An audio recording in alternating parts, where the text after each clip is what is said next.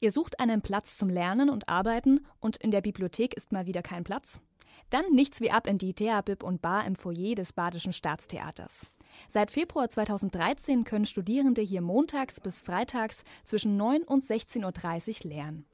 Warum die Thea Bib und Bar mehr als Bib, mehr Bib als Bar ist und was sie letztendlich so besonders macht, erklärt Jan Linders, Schauspieldirektor des Badischen Staatstheaters, im Interview mit Radio KIT-Reporterin Jennifer Watzecher. Die Thea Bib und Bar, ist das jetzt mehr Bib oder mehr Bar? Auf jeden Fall mehr Bib, aber eigentlich was ganz Neues, denn es gibt ja kein einziges Buch hier, sondern alles ist virtuell ist eigentlich ein Theaterfoyer, aber ein hybrider Raum, der eben auch anders funktionieren kann. Es gibt hier hauptsächlich ja nur Tische und Stühle, einen schönen großen Raum, der erstaunlicherweise wahnsinnig ruhig ist, wenn hier über 100 Studenten sitzen und der wahnsinnig laut ist, wenn hier 150 Theaterbesucher sitzen und sich vor der Ein äh, Aufführung einstimmen oder während der Pause unterhalten und dazu vielleicht was essen und was trinken. Bar heißt eigentlich nur, dass, äh, und das finde ich eine super Idee, wer hier länger äh, tagsüber ist, der soll natürlich auch die Chance haben, mal den Energiehaushalt aufzufüllen oder ein bisschen Koffein nachzutanken, damit man nicht ganz hier auf dem Trockenen sitzt.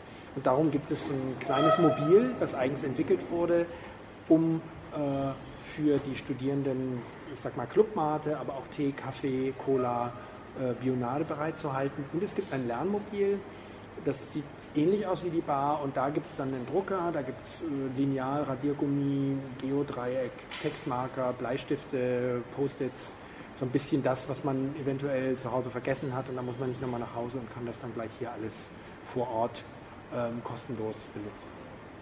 Okay, und wie viele Studenten sind denn regelmäßig oder beziehungsweise an den Wochentagen da? Genau, es ist, es ist ja nur montags bis freitags geöffnet, weil wir am Wochenende auch oft tagsüber spielen. Ähm, und zwischen 9 und 16.30 ist die Zeit. Das schwankt sehr stark. Also wir haben jetzt, glaube ich, festgestellt, zusammen mit dem House of Competence, dass am meisten Lernraum gebraucht wird in den Lernphasen in der Prüfungszeit so von Mitte Februar bis Mitte April. Und da kann es schon vorkommen, da hatten wir jetzt äh, so im April, sage ich mal, bis zu 120 Studenten hier.